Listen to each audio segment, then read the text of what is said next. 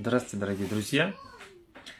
С вами Алексей Ческидов, семейный психолог, снова на связи. Э, необычный сегодня эфир про начало семейной жизни. У нас сегодня в гостях замечательная моя знакомая. Э, вот как раз появилась. Приветствую. Угу. Все, друзья, готовьте вопросы. Сегодня с вами два психолога, эксперта. Ну, моя дорогая гостья, сейчас пару слов о себе. Приветствую. Привет, привет. Привет. Так, я меня чуть-чуть что-то не на ту кнопочку нажала, сейчас вышибла слегка. Окей. Все, меня видно ли, слышно, все хорошо? Все ли? Все хорошо. Я рад, рад видеть. Э, ну, про меня-то все уже известные знают. Э, пару слов поделись, пожалуйста, а то я уже нахваливаю, нахваливаю. Ой, это хорошо. Девочки любят, когда их нахваливают. Ну что, я, я вообще человек, который ищет себя все время. И вот в последние три года я себя нашла в психологии. И так как я давно замужем уже, вчера было 12 лет, как мы с мужем познакомились, вот ровно было, на 23 февраля в девятом году мы с ним mm-hmm. таки познакомились. Вот сколько мы уже, ну вот все это время, собственно говоря, мы вместе, да. И иногда я даю лекции на тему отношений, mm-hmm. вот. А вообще я рассказываю про то, как добиваться успеха, как преодолевать свои страхи, установки, какие-то блоки, работаю с родом, с психосоматикой.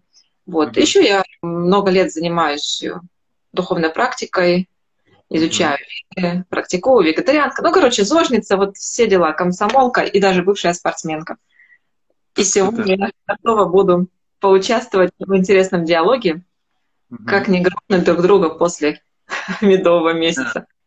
Да, и вот тут как раз-таки немалый стаж твоей семейной жизни, я уверен, есть о чем поделиться и на практике, и профессиональном, как, как Э, человек, который постоянно с этим работает. Ну, начнем тогда размышлять на эту тему. Э, как, как ты считаешь, э, медовый месяц и вот начало вообще семейной жизни, что там такого интересного в начале? Знаешь, у меня такая шутка родилась сейчас, когда перед эфиром собиралась, думаю, ну а как, как не убить друг друга после медового месяца? Да не надо ходить в медовый месяц. Ну, короче, нет медового месяца, нет проблем после. Сразу, сразу погружаемся в пучину тяжелой семейной жизни. Ну, на самом деле, это шутка. А, знаешь, я бы сказала, что, ну, что самое важное, на что стоит обращать внимание, это наши мотивы вступления в отношения. Потому что а, почему часто бывает, да, вот э, после свадьбы идет очень сильный спад, очень быстрый спад. Когда люди, они возвеличивают друг друга, преувеличивают друг друга. Они чувствуют, что вау, он такой классный, да и я вся красавица там. Все, знаешь, все красиво, хорошо. И потом, бах, они живут вместе, а он храпит, а он сопит. Ну, кстати, до сих пор есть люди, которые не живут вместе до свадьбы. А, ну, это реально хотя бы. Многие живут, но есть те, кто не живут. И вдруг вот после такой романтики э, идет резкий, знаешь, сброс масок. Угу. И вот эта нестыковка ожидаемого от реальности, она и вызывает вот это состояние, черт возьми, что происходит, где показалось, померещилось, там же был другой человек, что такое. И вот здесь, чтобы в это не впасть, я бы рекомендовала очень детально, тщательно изучать человека. Я, кстати, против того, чтобы жить вместе до свадьбы, но, тем не менее, можно в течение долгого времени, длительного, изучать друг друга, у меня есть статья, кстати, называется «10 дебильных э, мотивов для, для вступления в брак». И вот если мы найдем себе хотя бы один из этих, из этих мотивов, я 23, кто меня возьмет, мне уже пора.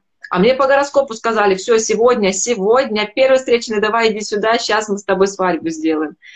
Mm-hmm. Убегаем от родителей, да, еще что-то. И если мы вступаем в отношения, во-первых, из нечистого мотива, не из любви, не из желания разделять с этим человеком судьбу и служить ему – а просто мы убегаем от какой-то одной боли, метнемся туда, тут же нам показалось и померещился, что это принц на белом коне, и потом бах, и, короче, такое разочарование. И вот эта вот тема, она такая знаешь, многоступенчатая, много, многозначимая такая. Со всех сторон можно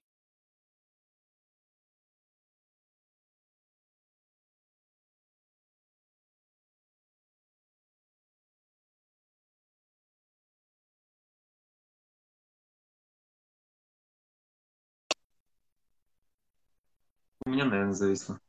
Да, у тебя, потому что я вроде Мгм. я жива, отвисшая. Мгм. Вот, поэтому спасибо, что сказала про мотивы. Действительно, да, если мы до брака не в курсе, с кем мы связались, то, конечно, мы узнаем об этом как минимум после медового месяца, или это будет там чуть позже или чуть раньше. Не стоит с этим играться. А, окей, то есть, допустим, ребята очень нормально мотив свой простроили до брака и даже старались не влезать в ранний быт семейный до, до свадьбы. А, тем не менее, какие вот тонкости ты на, на практике встречал или в работе, и в личной, все-таки вылазит? Вот прям реально все прояснили, мотивы чистые, как... э, Но что-то вылезает. Что-то Хорошо, мотивы чистые, но встречаются два живых существа. И не просто так встречаются. А, Муж и жена, одна сатана, знаешь, мы созданы друг для друга для того, чтобы а, помогать друг другу расти. И всегда соприкосновение с личностью, оно требует определенного навыка, умения контактировать с личностью, потому что личность, это значит, у него есть свои желания, у него есть свои интересы, есть свои вкусы, свои привычки. То есть это отдельная вселенная. А мы как думаем? Сейчас, короче, он поймет, что мне надо, и мне все даст.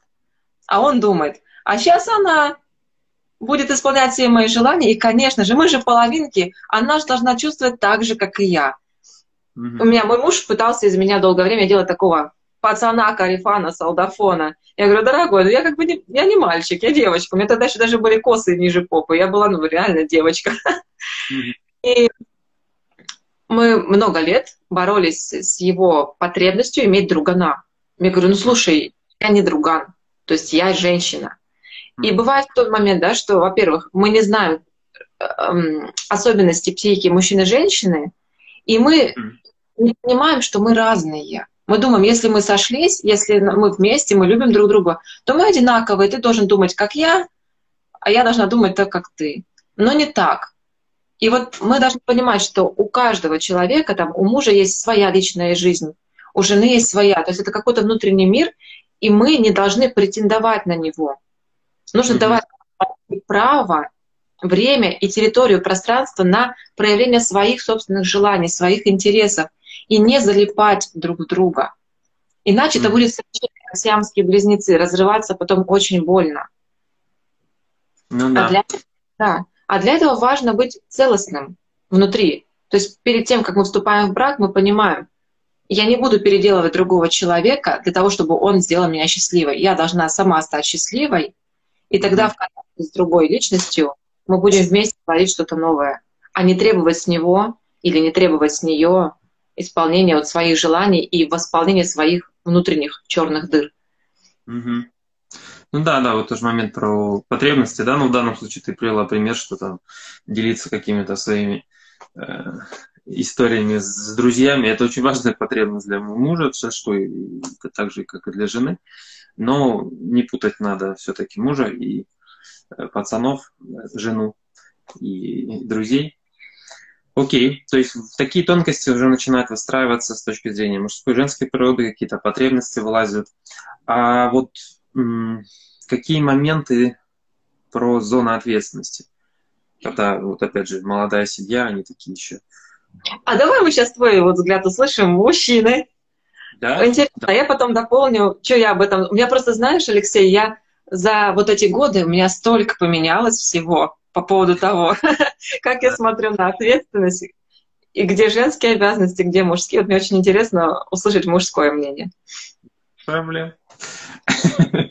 Ну, в принципе, о котором все время говорю. А, Там, где стресс, там мужские ответственности. Там, где стресс вовне, какие-то, ну, например, тот же дом, да. чья ответственность следить за домом? Конечно, здесь есть что-то с улицы, есть какие-то грязные очень выносы мусора или э, тяжелые какие-то моменты, что-то носить, таскать.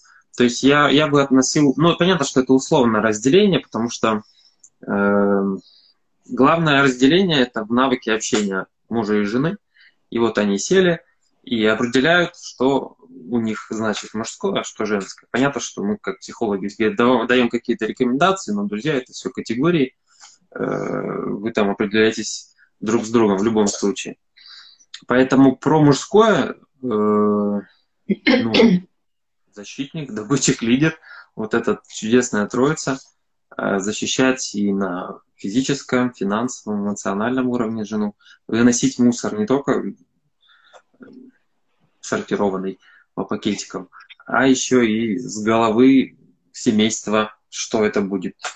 Женское там же много чего интересного генерируется регулярно, беспокойства всякие. Мужской мусор в голове тоже, да, опять же, пример ты приводила про друзей. Ну, в общем, мужская проблема, куда он будет выносить мусор, э, не, обмениваться друг с дружкой, э, либо делать это очень дозированно в небольшом каком-то количестве, которое она переварит. Э, и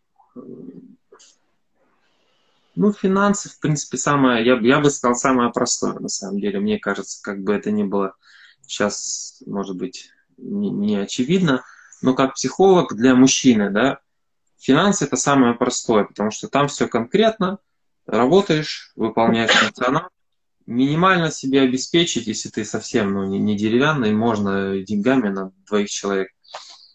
Вот. А, а вот уже защита ее эмоционально, вот мне кажется, это самая тяжелая история, по крайней мере, по моим консультациям от мужчин, которые приходят. Все горят на этой истории регулярно. Она не делает мозг, я устал с работы, что ты меня грузишь, не грузи. И вот она сидит, ее распирает, и взрывается бомба истерическая. ПМС, например. Вот. Я только что, кстати, статью написала, что делать, когда кроет. А, полезно будет почитать и мужчинам, и женщинам.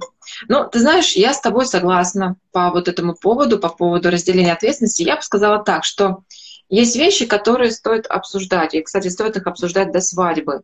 Потому что, знаешь, очень часто, кстати, люди сходятся, и знаешь, для нее по умолчанию, что он работает, она дома сидит, чай пьет и стирает рубашки, ему гладит.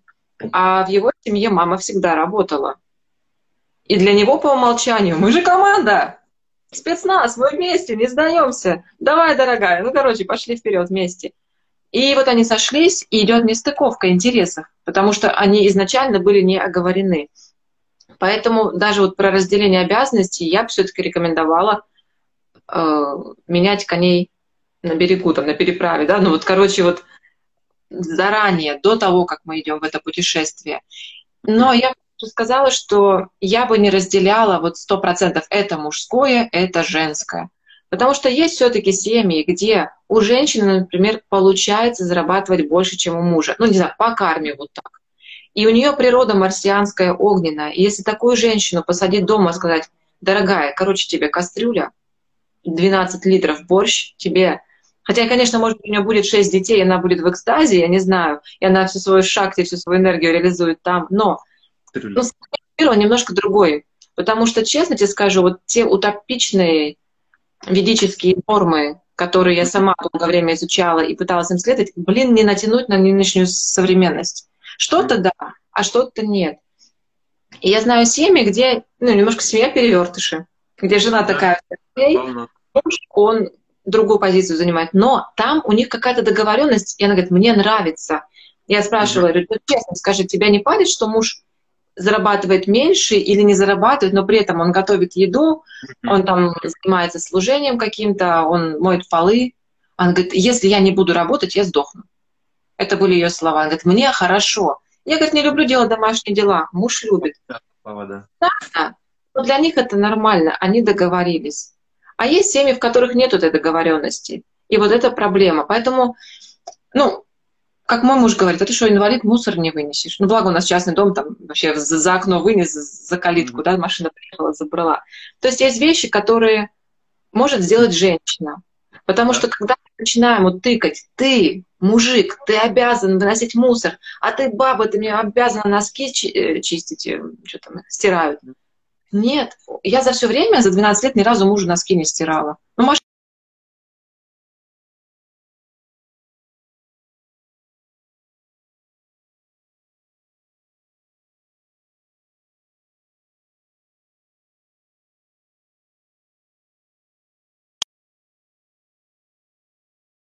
все-таки история. Носки нас разлучили. Носки, да. Но я говорила, что все-таки здесь, опять же, история про умение договариваться и смотреть, кому чего актуально. Разные семьи. Ну, конечно же, женщине важно чувствовать защищенность, защиту от мужчины. Вот да. это первоочередное. А какие-то бытовые вещи можно и пополам, потому что мы с мужем иногда и готовим вместе, и убираем вместе. Угу. Ой. Окей. Ну, спасибо, кстати, хорошую ты тему подняла по поводу перевертышей семейных.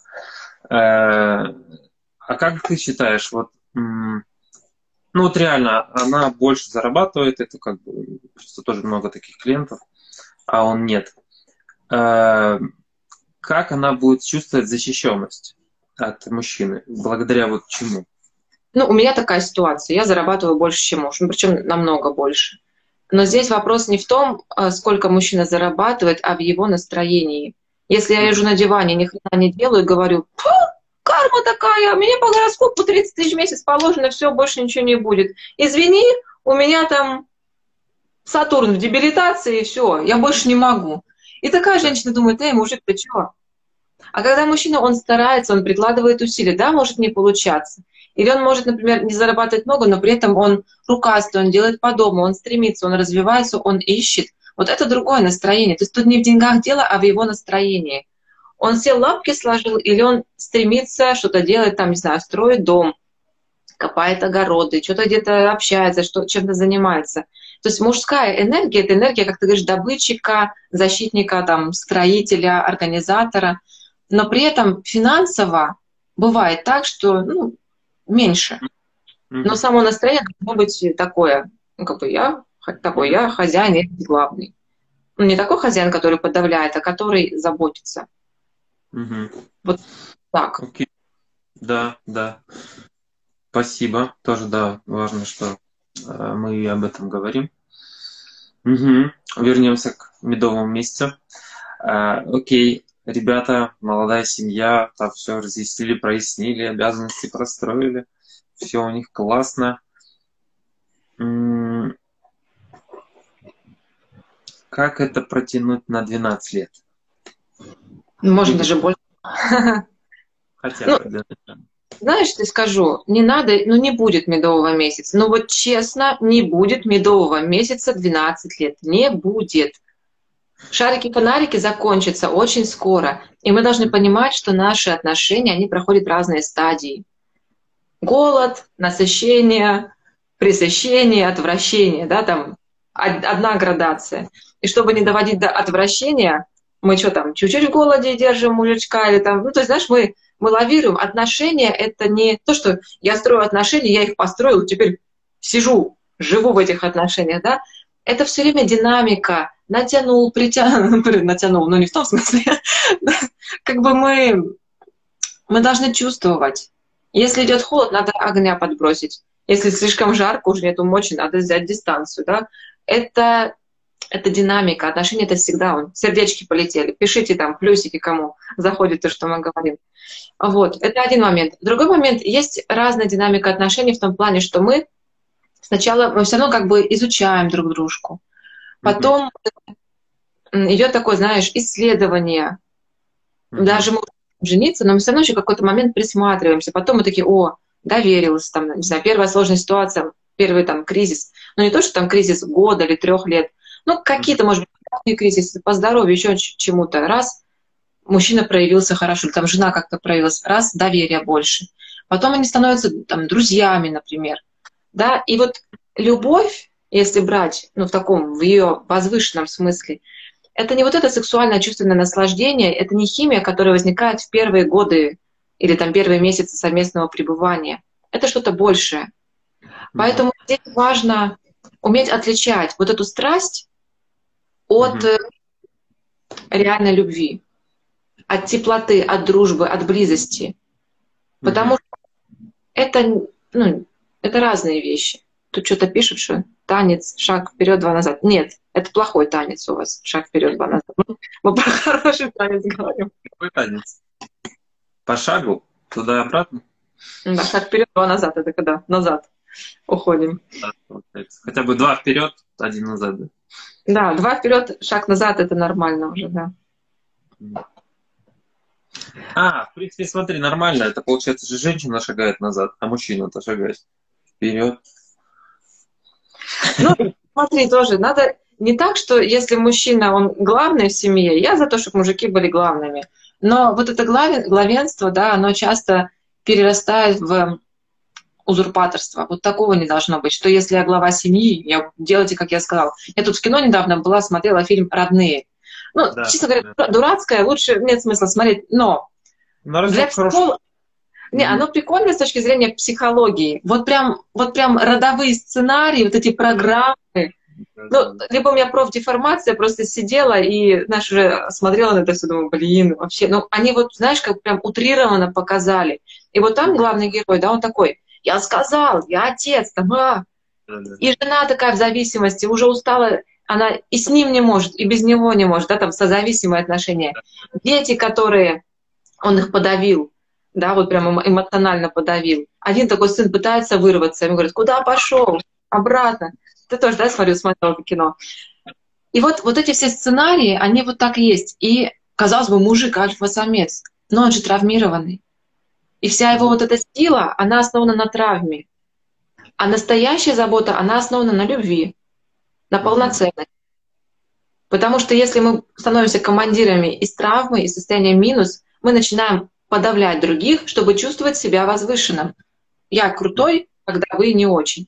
А задача семьи быть типа я окей, ты окей. Ну это, знаешь, вообще гармоничная, гармоничный союз любых людей. Mm-hmm. Вот поэтому мужчина добытчик главный, но в настроении слуги. И женщина тоже в настроении слуги мужу, но при этом она тоже не пальцем деланная колбаса, она тоже имеет статус, значимость. И мы все прекрасно знаем, что за каждым великим мужчиной стоит великая женщина. Да. Женщина шея, мужчина голова. Это две равнозначные части, ключ и замок. Что круче? Да, но без другого не надо сравнивать разные природы, разные назначения. Оба классные, разные функции. Но значимость у обоих одинаковая в семье. Угу. Все за женщин. Девочки, поставьте плюсики, кто тоже за женщин. Э, да, супер, что тоже про это мы чуть-чуть тронули. Да, по поводу фильма согласен, там такая вся история тоже крутая по, по сценариям. А, я, честно, что еще замечаю по поводу зеркаливания, э, особенно когда э, мои самые любимые клиенты рассказывают про э, своих половинок, какие они косячники, как они что-то не делают и тому подобное. И разбираясь дальше, получается, что а я-то делаю что то же самое, ну просто в своем стиле. А, и, друзья, когда вы видите что-то в своей половинке не так, а это же легко увидеть, всем сразу все становится очевидно, особенно мужские косяки, они грубые, они такие поверхностные, а, то честно рекомендую вот задать вопрос, а у меня что в этом же стиле? Но не уходите в крайность, да, опять же, созависимость какую-то, что там я во всем виноват, а это он там спился из-за меня. Все, э, все здесь, эм, опять же, вот здесь равноправие. вот именно тут оно уместно. То есть мы, э, опять же, как одна из сатана, и зеркалим друг друга. И э, есть смысл, конечно, брать ответственность за свою половинку ответственности в отношениях. Угу, окей. Я сейчас позволю прокомментирую пару слов по поводу этого зеркаления, отзеркаливания. Да. да, это даже не только с мужем и женой, это вообще с любым человеком. Потому что если нас кто-то бесит, это находится внутри. Другой человек, он отражает наше состояние. Может быть, не напрямую, а может быть, благодаря тому, что мы видим в нем что-то, чего мы себе не позволяем. А что это он разлегся на диване? Дети не кормлены, полы не помыты. Ты что лежишь? Давай быстро поднялся, давай мне помогай. Женщину бесит мужик, лежащий на диване. Почему? Потому что очень часто женщина не позволяет себе отдохнуть. Девочки, поставьте единичку. Просто тут женщин много, к девочкам обращаюсь. Вот кто чувствует, что я себе не позволяю отдыхать, и поэтому а, меня бесят люди, которые отдыхают.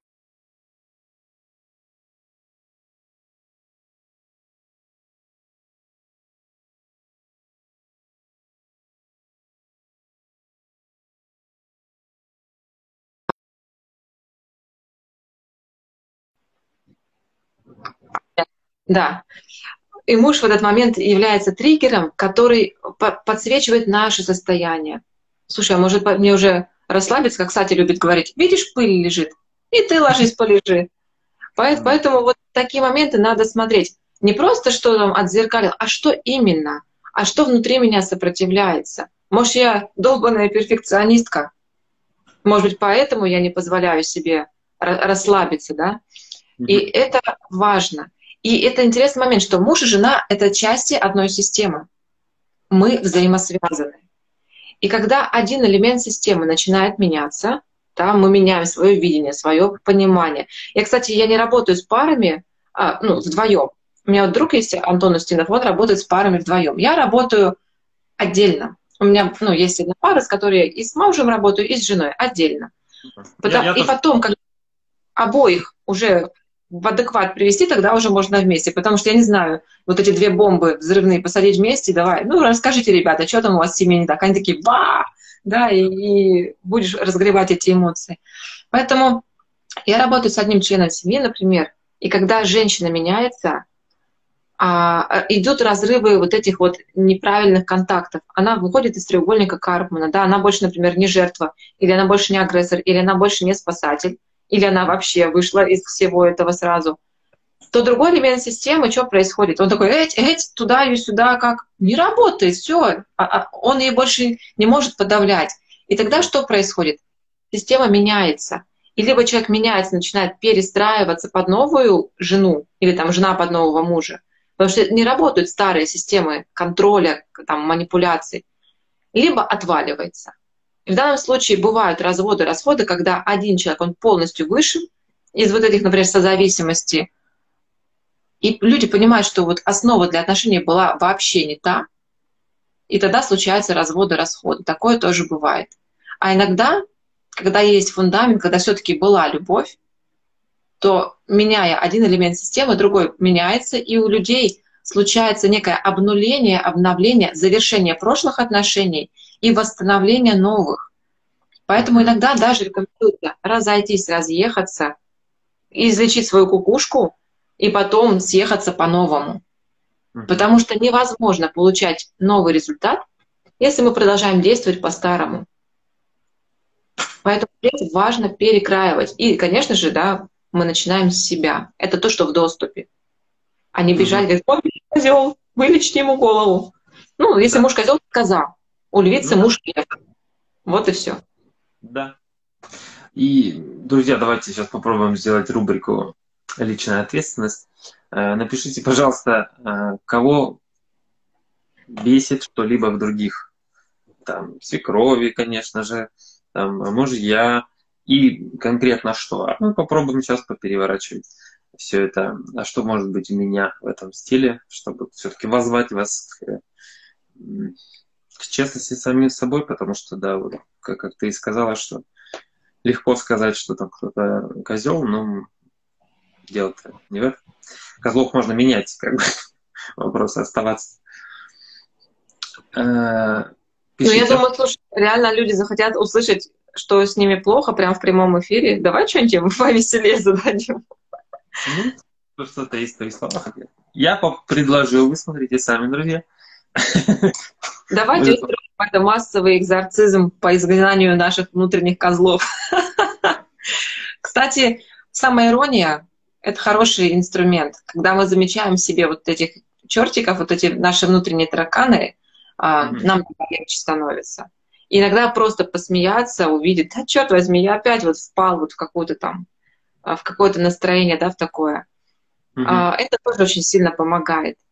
Как мой муж говорит, смех — это дезинфекция души. Да. Когда мы смеемся, но не над кем-то, а над собой, и даже, да, я заметила, ну да, вот да, влип, ну вот да, блин, опять влип. И вот это отношение попроще к себе, угу. оно делает нас менее уязвимыми и менее болезненными. Вот смотри, что ты там. А вот же, все-таки экзорцизм чуть-чуть подействовал. Спасибо. Да. Вот Юля сама, в принципе, ответила на свой вопрос, но, по крайней мере, для других это будет ценно. Меня бесит созависимые отношения у кого-то. Признаю, сама созависима со своим ребенком. Mm. Юля? Теперь вопрос, что с этим делать? Да, вот, Юля, что с этим делать? Что бы ты ответила? Я ну, смотри, если мы видим вот такие истории, это, скорее всего, ну, вообще созависимость очень часто она сформирована с раннего детства. Угу нас бросили, нас недолюбливали, и у нас часто вот это чувство отверженности, и мы думаем, мне нужен кто-то, чтобы заполнить свою внутреннюю дыру. Поэтому здесь я бы предложила личную терапию по устранению вот этой фундаментальной проблемы, ну, как бы чувствования себя ненужной, никчемной, пустой, бессмысленной самой, а, ну, одной. Поэтому здесь важно вот это убирать. И также посмотреть, были ли такие Э, родовые сценарии. А как жила моя мама? А как жила моя бабушка, мой папа, вот в его семье? Потому что очень часто вот такие модели поведения, они переходят по парампоре, да, по такой вот цепи от старших к младшим. И здесь тоже работа с родом помогает. Ну, я, кстати, работаю с такими всякими штуками. Иногда помогает регрессии, потому что часто вот эта зависимость болезненная, она случается из-за того, что в прошлой жизни мы что-то этому человечку задолжали. И мы в этой жизни рождаемся вместе, приходим там как муж, жена, как дети, как родители, да, близкие друзья. И идет жесткая отработка кармы. И если mm-hmm. мы много задолжали, она прям жесткая. Если нет, то нет. Но вот этот момент, когда мы такие втюхались кого-то, знаешь, вот прям вот как магнитом прилепились и не, рас, ну, не расцепиться. Вот пока мы вот прям глобальные, глубинные mm-hmm. а, не поменяем внутри, какие-то убеждения, на которых и основалась, вообще обосновалась эта зависимость, нет, ну, знаешь, нет смысла дуть на ранку, ее надо лечить. Вот в этом плане я бы все-таки, я за глубокую терапию. Mm-hmm. Из-за каких-то глубинных причин. Да, я присоединяюсь абсолютно, что, как правило, история вся эта упирается, что сама, когда я была ребенком или был, э, у меня вот эта нехватка, и теперь я ее транслирую повсюду. И э, что еще важно, сказал бы обратить внимание, что сепарация, такое слово, да, тоже есть, а, оно может не до конца завершиться, то есть вот это отделение, в хорошем смысле отделение от родительских э, сценариев, то есть мы продолжаем повторять эту всю историю, и там, как правило, какая-то, э, ну как самодиагностика, если у вас есть какая-то обида на маму с папой или даже осуждение в их сторону, запросто может там какая-то такая история промелькать, э, незаконченной сепарации. Еще да. вопросик. Живу, я живу с родителями мужа, поэтому без комментариев. Ну, сил вам, конечно, тут держитесь, э, да, и вдохновляйте супруга на переезд. переезд. Не-не, ребят, вот честно, а, чем дальше, тем роднее. Я очень люблю свою маму, люблю свою, своего папу даже родители у мужа, они хорошие, но жить вместе, это сейчас не те времена, когда, знаете, там уже поколениями было принято большая семья, там мама, папа, брат, дети, внуки, все в одной там на одной лавке спят в одной комнате, как в Индии, да, сейчас. Да, да. У нас, ну, мы сейчас другие. Угу. У нас, конечно, там, может быть, раздутое ложное эго, не раздутое, а в основном травмированное. Не столько раздутое, сколько оно раздутое из-за травмы. Поэтому здесь, вот, чтобы реально выживать, не портить отношения, нужно съезжать. И женщине каждой важно чувствовать себя хозяйкой, своя территория, чтобы была. Потому что я знаю случаи, когда люди начинали, девочки начинали болеть, болеть раком. Не было своей территории. Начинались какие-то психосоматические заболевания, дыхательных путей, по-женски. Потому что женщина такая э, задыхается, нету, у нее сжимается ее энергия женская ей нужна территория, я хозяйка, да, у женщины это тоже есть потребность а, в доминировании, но на своем каком-то уровне, в быту, в доме, моя территория. Это вообще базовая потребность человека чувствовать безопасность и вот это чувство моей территории. Если у нас этого нету, идет вот это фоновое состояние беззащитности, которое mm-hmm. очень опасно. И вот это фоновое состояние беззащитности часто приводит к глупым поступкам. Мы опять либо сбегаем в какие-то странные отношения, либо делаем там неосознанные покупки, какие-то действия, а, либо мы просто начинаем нервничать, агрессировать, тем самым защищая свою внутреннюю беззащитность. Поэтому если у женщины нету своей территории, ну капец, мужику хана, она его сожрет. Да, вместе с мамой.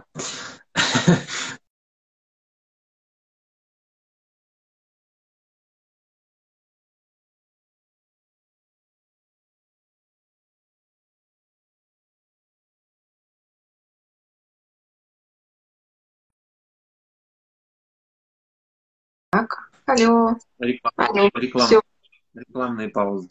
Mm. Муж манипулирует. Мужем. Мужем. Мужем манипулирует сестра. Ответить не может из-за страха испортить отношения. Срывается на жене. Что с этим делать? Вот тут самое интересное, кто спрашивает, да? Кто спрашивает? Ну, я думаю, что жена, скорее всего. Вряд ли сестра. Да, похоже, что... Такая. Ну, расскажи, Алексей, что ты думаешь по этому поводу, я потом добавлю. Угу. Мужем манипулирует сестра. Ну, дистанция, я думаю, все порешать здесь. Э, слишком близко они общаются, это раз, как-то пересекаются. Но вообще, по сути, это, дорогая жена, не ваша история. Вы там где-то нянчитесь, похоже, со своим супругом. Э, он же участвует в манипуляции ему надо... Нет, так он на жене ей-то что, как ей терпеть-то? Он же на ней да. срывается. Тот, кто на вас срывается, тут у вас не простроены э, личные границы. И, конечно, раз он срывается, кто-то позволяет ему это делать. Похоже, это вы. Поэтому подумайте вот о личной там, самооценке или почему вы позволяете, чтобы на вас срывались. Неважно, там сестра это или на работе он устал. Пусть на пацанах срывается. А задача, чтобы вы культивировали в ваших отношениях принятие только заботы. А если не сработает то, что порекомендовал Алексей, можно всегда обратиться к колдуне. Она всех заколдует куриными лапками. Ой, ну тоже вариант. Да. Не, на самом деле, девчата, вот реально с нами поступают так, как мы позволяем, чтобы с нами поступали. И неважно, это сестра, мама, моя или мужнина, если муж срывается на жене, то этого не надо терпеть. Это называется недостойным поведением. Когда мужчина сливает эмоции на женщину, на более слабую, это считается недостойным поведением, терпеть не надо. Угу. А, конечно, страшно терять отношения. Это тоже некая зависимость, созависимость. Но вы, конечно, если близкие отношения с мужем, можете отправить его к психологу, но осторожно потому что часто мужчины не готовы это слышать. Я что, тебе псих? Иди сама к своему психологу. И вам тоже, кстати, надо сходить к самому, ну, тоже к психологу. А, чем может помочь? Вот этот треугольничек жертва, спасатель, агрессор.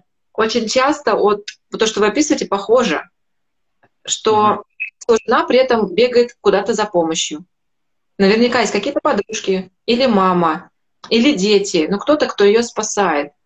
Потому что на лицо вот это состояние жертвенности, когда я слабая, а оно со мной происходит.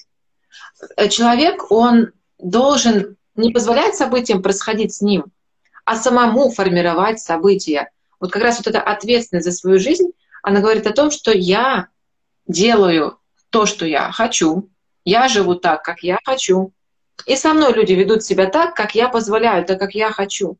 Если все не по-нашему, но мы опять же берем это не, ну, не с точки зрения там, доминирования и подавления воли других людей, а здоровую такую позицию. Если вы понимаете, что с вами поступают не так, как хочется, надо донести это до своего мужа. А здесь уже вопрос как. Когда он будет готов, словами такими, какие он поймет, выбрать нужный момент, сказать о своих чувствах, а не о том, что ты дурак. Потому что когда мы начинаем говорить там, да ты, да из-за тебя, ага, у человека сразу включается защита, оборона. И mm-hmm. мужчина внутри понимает, что косяк с его стороны, просто дабы не упасть в грязь лицом перед самим собой, перед женой, он будет говорить, нет, короче, я здесь главный, я сам все знаю, сиди, молчи. И даже если бы он мог измениться, он не будет, потому что он чувствует, что на, его, на него наезжают, и идет агрессия. Поэтому здесь реально женщине важно э, найти вот такой язык, который мужчина поймет, и он готов будет ее услышать и сказать, дорогой, у меня есть важный разговор, готов со мной поговорить? Ну, то есть выбрать время такое, получить у него обратную связь. Это один момент. А второй момент — самой проработать страх потери отношений с мужем. Потому что то, что вы говорите, здесь тоже может быть зеркалочка. Когда я не боюсь потерять мужа, я ему могу высказать все честно, что я думаю. Потому что если вы до сих пор терпите плохое отношение к себе, грубое, там, не знаю, ну, я не знаю, что значит срывается, может, у нее лупит тапками по голове, я не знаю. Да, здесь надо степени. Это достойное поведение, какая да. бы ни была. Поэтому здесь надо посмотреть, опять же, э, чего я боюсь, почему я боюсь ему честно проговорить. Ну, угу. вот так вот. Спасибо, спасибо. Следующий момент. У меня на фоне того, э, что муж не хочет переехать, началась психосоматика. Мне все время болит горло.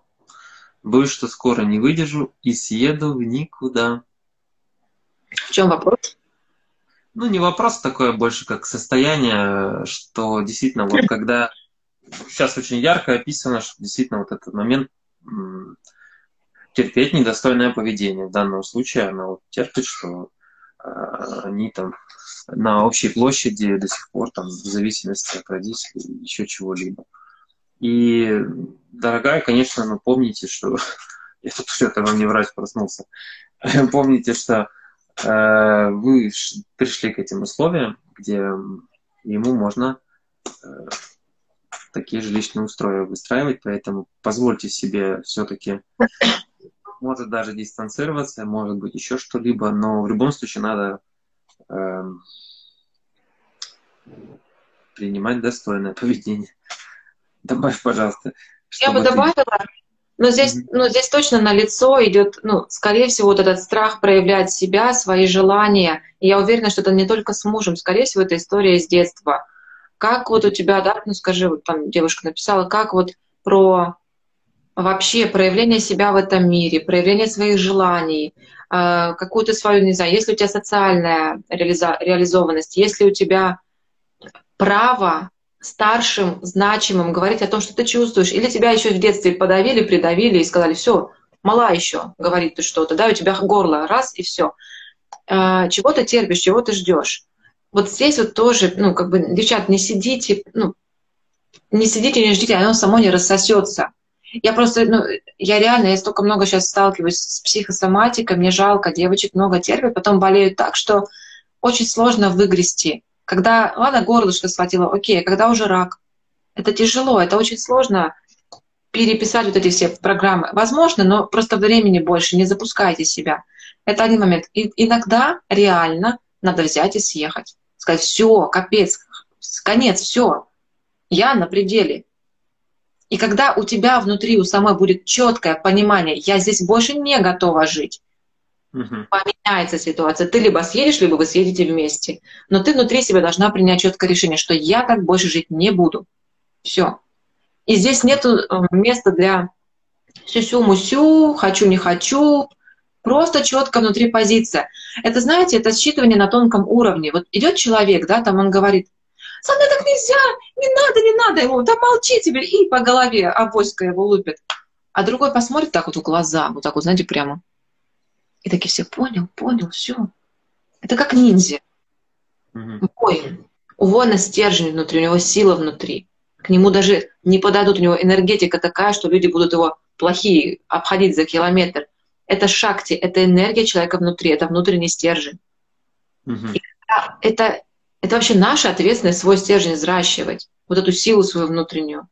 И тогда женщина посмотрит, как, дорогой, все, у нас неделя, у тебя недели. Он такой, понял, понял, время пришло. Не надо искать, надо внутри себя взрастить стержень. Вот эту честность внутреннюю. Я так больше не буду. Вот прям следующий вопрос да, в продолжение, и вот твое настроение очень, мне кажется, здесь будет важно. Э, в смысле, твоя энергетика. Мне не нравится, когда люди медленно действуют, медленно работают и так далее. О чем это? Почему? Мне кажется, это прям для тебя вопрос. Для меня? Да. Грохните ну, их всех! Убейте этих людей, не общайтесь с ними. Ну а что? Ну а как? Ну, не нравится. Ну сама расслабься. Ну расслабься. Ну чего?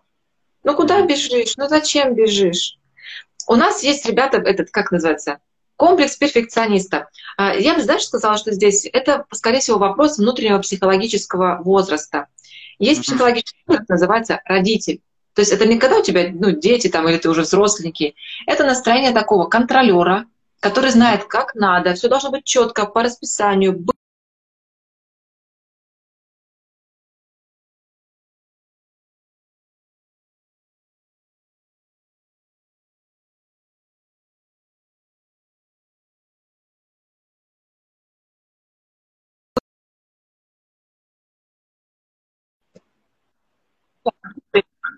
да. То есть вот это состояние внутреннего родителя. И очень часто это говорит о том, что состояние ребенка подавлено. А состояние ребенка, ну, оно бывает в положительном и в негативном э, проявлении. Вот если у нас очень ярко работает родитель, который все контролирует и должно быть правильно, то подавлено состояние детскости, спонтанности, легкости, игривости, непосредственности. И вот надо посмотреть, э, я себе позволяю быть таким медлительным, там, пофигистом, легким? Могу ли вообще все бросить и сказать, да, пошел гулять? Иногда нам это надо. Это один момент. Другой момент. Мы должны понимать, что есть разные типы тел, разные типы природы человека. Есть люди по стихиям, если разбирать, да, там, по аюрведе есть капха, вата и пита. Капхи, они толстенькие, размеренные, они рыхленькие, мягенькие, они ну такие, вот такие. Да, если мы берем четыре стихии, земля, вода, огонь и воздух, Люди есть огня. Вот я человек огня и ветра. Мне надо быстро, мне надо, короче, сразу. Я очень быстро думаю, легко. Э, я могу за пять минут собраться, уехать в другую страну. Понимаешь, вот я такая. И когда я говорю, что-то я застряла в своей жизни, в болоте сижу, я тут, у меня бессонница, астролог сказала, что я мало работаю. Мне говорят, ты что, говорит, сдурела, ты уже там, куда тебе больше? А я понимаю, что для моего ритма жизни я сейчас делаю мало, реально. Не столько мало, сколько не масштабно, мне надо еще и масштабно. А есть тип людей, они такие земля, вода, они структурные, они размеренные, им нужно просчитать, потом они только делают. И надо понять просто, что мы все разные.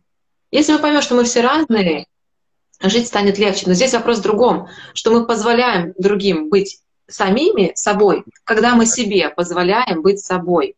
И вот принять себя, что я, например, быстрая, или я медленная, или я там белая, или я черная, а у меня здесь родинка, у меня тут прыщик, а у меня груди нету, а у меня большая попа или маленькая попа. Я такая, все. Но когда мы себя примем со всеми потрохами, мы посмотрим на людей и скажем, люди, а вы имеете право быть такими, какие вы есть. Уйдет вот эта борьба. Поэтому здесь вот, ну, реально, этот вопрос, он классный, со всех сторон его можно рассмотреть.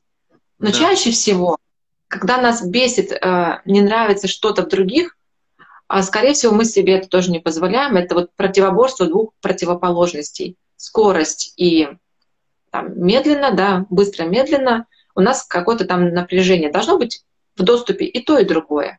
В разные моменты времени задача терапии — убрать из человека вот эту ограниченность только так и никак иначе. Расширить картину мира для того, чтобы было понятно. Можно и так, и вот так, и эдак, и вот эдак. Тогда mm-hmm. мы станем свободными и независимыми наш ум, он просто такой говорит, фу, да все классно вообще, все нормально. Такое чувство, ты, отвечая на вопрос, уже подглядела следующий. Либо это там сговорились. Я не, у меня просто это сердце, это знание. Я же на экстрасенс учусь, понимаешь? Тогда попробую я ответить. Как раз следующий вопрос. А, а, как взрастить внутреннюю силу? И а, тут тоже важное подмечание, что взращивание каждого происходит по-своему, кому-то это будет э, больше действий, кому-то это нужно больше погрузиться концентрироваться на своем внутреннем состоянии. Э, но, как, как ты уже сказала, надо убрать все, что мешает вам эту силу чувствовать, потому что она, в принципе, у вас у всех, друзья, есть. Она, поверьте, есть.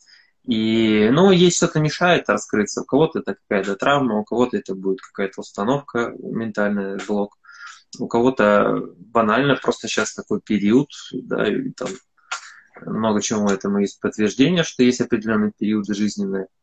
Но когда мы находимся в осознанной, в осознанной позиции, что я вот такой человек, у меня есть вот это, э, мои особенности такие, то есть некий процесс само, самоосознания, то э, у вас появляется ряд инструкций, что, допустим, я мужчина, и мне что взращивать, мне надо ну, какое-то преодоление, э, какую-то аскезу делать, какие-то вот себе ограничения. Я буду расти. Так, а я вроде не мужчина, я женщина. Вроде как, хотя живу так я женщина, и мне надо вот это, вот это, вот это. Поэтому первое, конечно, принять свою природу, которая на у вас есть, и свои особенности. Но и тоже послушать со стороны, есть куча всяких таких тренингов, примеров, когда троих обойди, спроси, э, как тебя видят со стороны. И, как правило, так и есть со стороны ж видней, что у вас вот такая особенность там, в рамках восприятия или в рамках достижения. Вы медленная, или вы быстрая, или там аналитическая, или творческая. Поэтому... Здесь надо быть осторожным, кого спрашивать. Знаешь, мне недавно выдали. Ты холодная, надменная и высокомерная. Я сказала, тьфу на вас три раза. Я хорошая, добрая и веселая. Я могу над собой посмеяться, над кем угодно. Я просто дружу с теми, с кем дружу, а с вами просто дружить не хочу, вот и все. Походу, ты не спрашивала данного товарища, я, просто... Кстати, я не спрашивала. Кстати, дальше, да, здесь помогают всякие астрологи, понять вот эту там точку внутренней силы, внутреннюю опору, дизайн человека, понять свои особенности. Вот очень классно подметил вот это понимание своей природы. Знаешь, у меня был, ну просто на своем примере расскажу, а с точки зрения психологии, я такая думала, ну вот, со моим типом речи, я такая вся, как я буду вообще помогать людям, как я буду лекции давать, а как я буду, если я психолог, я, тем более я мечу на высокооплачиваемого психолога, потому что я хороший специалист, но при этом я не принимала свои особенности там речи, поведения, манер. Ну вот я такая. И знаете, что я придумала? Я придумала быть правильным психологом. Решила пойти на клинического психолога, ну, чтобы у меня были дипломы прямо института, а, а, и с таким названием, чтобы все... Вот Жановик, психолог клинический, вот все, теперь никаких аргументов. Если выглядит, то только в пиджаке, вот так вот выйти в эфир в пиджаке, говорит только литературными фразами, конечно же, правильным голосом. Сейчас я вам расскажу, как это связано, та-та-та. И, в общем, знаешь, я что-то поиграла в это слегка, ну так, mm-hmm. немножко. И я прям себя, ну, я, я, себя, я себя начала терять. Но я не сильно в это играла, я уже давно поняла, ну, какая я. Но периодически у меня были вот эти загоны, что я пыталась быть кем-то другим, как будто бы так надо. Потом я плюнула на это все, поняла, что мои люди ко мне придут, не мои ко мне не придут. И у меня такая сила появилась внутри, как я только себя признала, такие люди, как чук, Джанови, нам срочно надо, нам надо. У меня сейчас консультация на полтора месяца вперед записана, сейчас вот на 15 апреля. Все, нету мест, идут на мою природу. И пошла к астрологу и говорю, Тамара, подсказывай, что там как. И она говорит, тебе надо быть простой, простыми словами сложные вещи, никаких терминов. Я аж перекрестилась, потому что думаю, ну я, ну я не училась в институте психологии, я училась в других местах, у меня есть дипломы, есть корочки, я там пятерочница, отличница. Но я не изучала вот эти вот слова особенные. Я понимаю строение психики я, на бытовом уровне. Я могу человеку объяснить это русскими словами человеческими, не терминами психологическими, которые только вот доктор Курпатов понимает. Кому надо, идите к Курпатову. И при этом, знаешь, появилась такая вот сила, и она сказала, это твое, на это будут идти люди. Говорит, по поводу внешности. Свитерочек, диванчик, пледик, вот если еще подушку и чаек, вообще мое. И вот это странно. И представляете, ребят, мы все разные. И у нас у всех вот эта сила внутренняя, она к соединенности с собой. Когда я — это я, что может быть сильнее? Вот это соединение со своей душой, высшим я. Вот это осознание себя как личности, как, не знаю, боевой единицы, в конце концов. Мы станем точно неуязвимыми, если мы научимся себя чувствовать. А для этого важно как раз отбросить внешние маски. Ничто так не гасит нашу внутреннюю силу, как внешние маски, роли, какая-то психозащита, мы вечно в обороне, мы вечно счастливые, радостные, позитивные, или мы вечно вот там унылые, говорим, жизнь это драма. Ну, потому что человек не может радоваться, ему прикольнее драму разыгрывать, он в это убегает. Поэтому хотите быть внутренне сильным, убирайте лишнее из своей жизни. Да. Это очень-очень это прям шикарная финалочка нашего эфира, потому что время пролетело просто незаметно. Спасибо всем, друзья. Я прям рекомендую, если вы не подписаны на э, нашу любимую Джанови, то подписывайтесь и пишите вопросы. Я прежнему отвечаю тоже на вопросы и консультирую. Ну, вы все знаете. Э, спасибо всем большое. Смотри, у нас э, пять минут буквально. И еще просто один вопрос здесь. Давай на него ответим, если позволишь. Давай. А, если у меня не совпадают взгляды на некоторые вещи со свекровью, я же имею право не соглашаться со старшими, если они постоянно говорят, что у меня не те взгляды. Перекладывание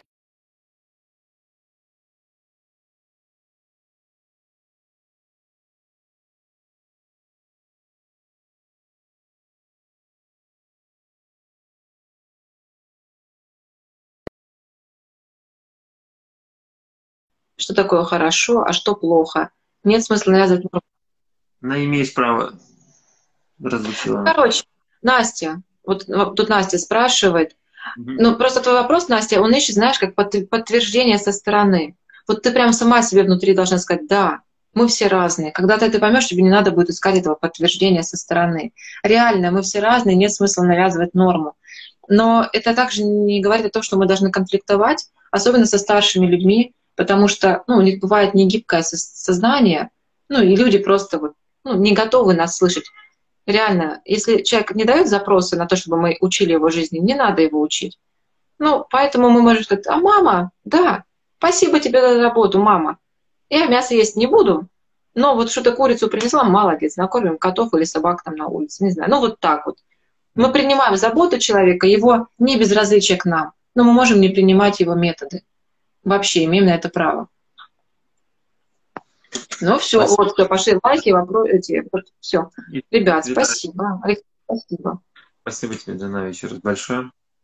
Рад был с тобой провести эфир. Всем, друзья, спасибо за вопросы. Опять же, мы на связи. Пишите каждому. Все. Да, я думаю, к этому эфиру можно комментарии писать, реализации, осознание, что было для вас ценным, полезным. Если было полезно, можете дать ссылки на нас у себя в этом, в сторис у себя или на эфир ссылочки сделать. Mm-hmm. И если есть вопросы, пишите, мы ответим на эти вопросы. Да, спасибо. спасибо. Пока. Пока, всем хорошего вечера.